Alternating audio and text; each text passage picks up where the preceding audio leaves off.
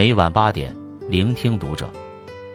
各位听友们，读者原创专栏现已全新上线，关注读者首页即可收听。今晚读者君给大家分享的文章来自作者今夕何夕，一位七十岁独身老人的自白：一辈子不结婚，晚年生活是什么样的？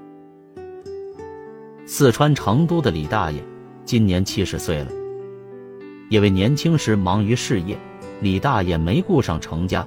那会儿只觉得单身很潇洒，也没想那么远。可是眼看身体每况愈下，李大爷开始忧心了：自己未来可怎么办？结果怕啥来啥。去年七月，李大爷生了一场大病。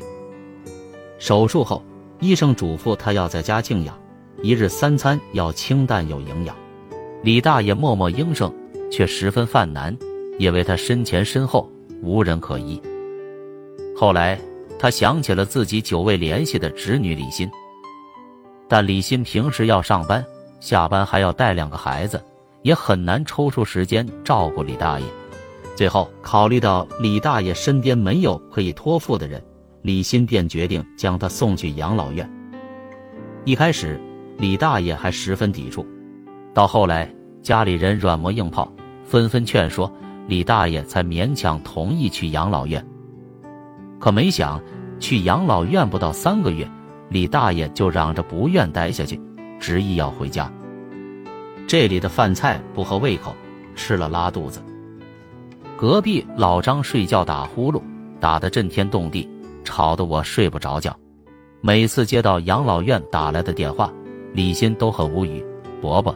你看我家里还有一大一小，实在不行，咱们回家请个保姆。李欣说的还算客气，李大爷也听出了弦外之音。无奈之下，李大爷只好继续待在养老院，可他的精神状态却越来越差，干啥事都没了往日的兴致。李大爷一生好强，万事不求人，但住进养老院半年后，整个人憔悴了很多。可能这就是命吧，谈不上幸福与不幸福。当下和李大爷一样境遇的老人也有不少。走过青春，幸运的人能够遇到恩爱一生的战略合作伙伴，也有很多人和差不多的人结婚，过着差不多的日子。但还有一些人，他们不愿将就，宁缺毋滥，不知不觉人到晚年。那些一辈子不结婚的人。晚年生活都怎么样了？一半海水，一半火焰。看过一部纪录片《自梳》，印象很深。片子讲述了一群自梳女的真实故事。他们这个群体还因为几位九十岁高龄的老人金句频出，火上热搜。我们就是所谓的剩女，没嫁人，所以被剩了。但是我完全不在乎，自己嫁给自己最快乐。无一例外，这些老人一生不婚，但他们的后来却和我们以为的完全不同。九十岁的黄爱莲就是其中一员。作为家中长女，年少丧父的黄爱莲早早离开家乡去香港打工，尽管年幼，却主动承担起养家糊口的责任。二十一岁时，因为爆发战争，黄爱莲回到老家，回乡后。黄爱莲被告知弟弟妹妹要结婚，这本来是件喜事，但黄爱莲却有点为难，因为在她的老家，如果老大未婚嫁，弟弟妹妹就不能结婚。从小单枪匹马惯了的黄爱莲，决定自梳，选择不嫁。多年以后，也有人给黄爱莲介绍对象，对方条件十分优越，可黄爱莲却有自己的想法，成家的话。就要思前想后，对方肯定要我守一堆家规，但是我习惯自己的生活，自己说了算。平日里，黄爱莲自己能做的事情，绝不假手于人，洗头、晾晒衣服，简单整理床铺。午后看电视剧、打牌、唠嗑，脑子不停的想事，他的反应有时候比一些年轻人还快。生活上的自给自足。让黄爱莲有了勇敢、坚韧、淡然的品质。耄耋之年，她和一群小姐妹抱团养老，平静而惬意。然而，很多事情都是一体两面的，一辈子不结婚也是。在有些人看来，一辈子只跟自己过，潇洒自在，有事就忙，没事休闲，过得逍遥又舒心。但在现实生活中，大部分人的现状是渐渐变得越来越煎熬。我的姨妈就是这样一个典型。姨妈今年六十岁了，年轻时的确活得很自由，很潇洒，而且那时她坚信自己不会后悔。作为那个年代别人眼里的另类，她从没觉得尴尬，而且还感觉很光荣，很是自信。可等真的老了，她却发觉日子没那么好过了。有段时间，姨妈因为胃病住院。他一个人躺在医院里，才发现需要帮助时，身边一个人也没有。平常姨妈的朋友很多，但关键时刻，没有谁能把她的事当自己的事来看待。她有侄子，也有外甥，但孩子们有了自己的小家后，便很少联系了。突然有事找他们，根本开不了口。在这种情况下，他忽然感受到前所未有的孤单。好在他还有钱，托人找了个护工，可他和护工根本没话说。护工一开口就是家长里短，比如跟老公吵架了，孩子不争气等。这些琐碎的日常，姨妈从来没经历过。在别人那里，这些是生活的烦恼，可在姨妈看来，竟有些羡慕。如今，姨妈经常说，要是年轻的时候找个人结婚，生个孩子。也许现在就不会这样了。姨妈的话不禁令人深思：一个人晚年过得幸不幸福，究竟与婚姻和孩子有没有关系呢？结不结婚，老无所依皆是常态。知乎上有这样一个热度很高的话题：那些不结婚、不生娃的人，晚年会过得很惨吗？很多人的回答都是否定的。在当下这个时代，生了孩子。父母就要投入巨大的精力，倘若教育的不好，晚年可能还多了一个不孝子。所以养儿未必防老，不如一直单身一直爽。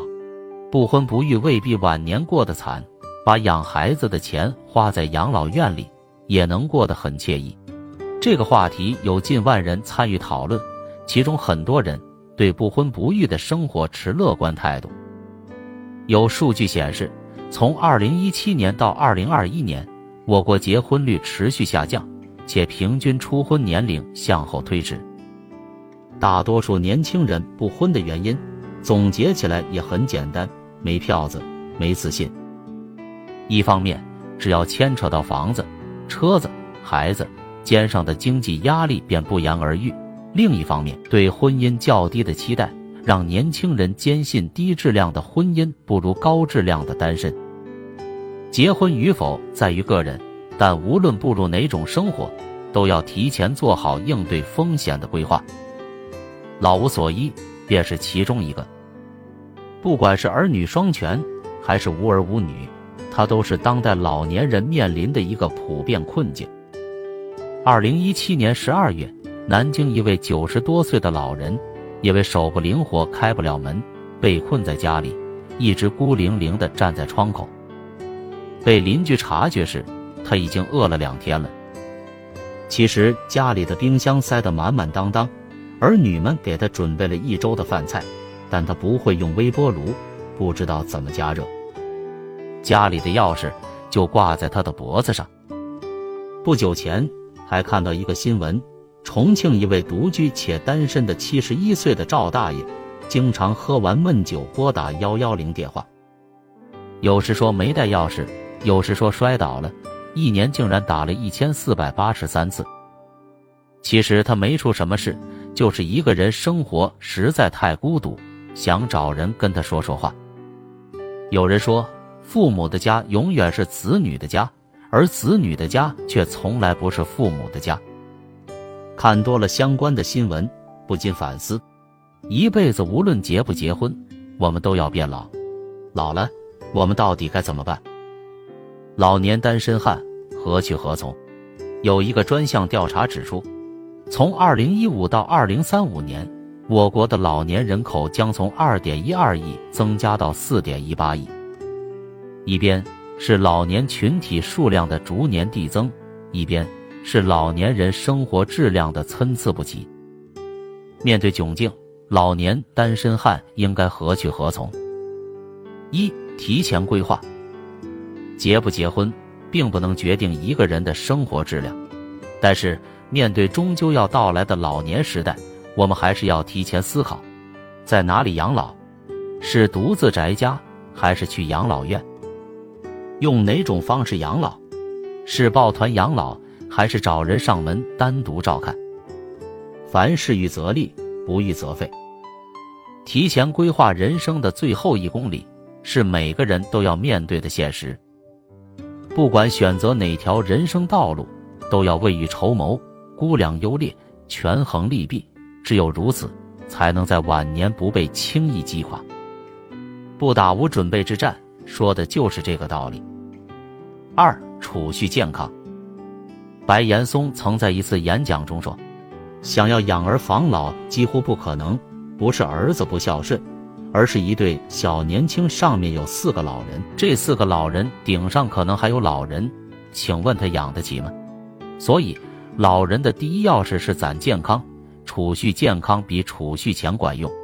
上半场我们牺牲健康换取金钱，下半场。”一定要把健康主动置顶，定期去医院体检，及时注意身体释放的各种信号，为健康投资，科学养生，给健康做加法。别等到来不及才想起我应该。三、管理财务。步入老年是每个人都要面对的阶段，优雅的老去只会发生在部分人身上。看过这样一段话。到了一定年龄，能用钱解决的事情，就不要去麻烦儿女。自己有钱的话，就自己照顾自己。只有这样做，才活得有底气。人老了，兜里有钱，才能享受高质量的晚年生活。任何时候，都不要把希望全部寄托在别人身上，要留个老窝，存点老本，这样的晚年才踏实幸福。看过一句话。我觉得很有道理，结婚不是人生的必答题，它更像是试卷最后的一道附加题，答对了加分，不答不扣分。结不结婚，有无孩子，只是人生的一种选择，无所谓对错。每个人都会老去，如何幸福的安度晚年，才是我们真正需要认真思考的问题。毕竟，生活是自己的，阴晴冷暖，也只有个人知晓。关注读者，感恩遇见。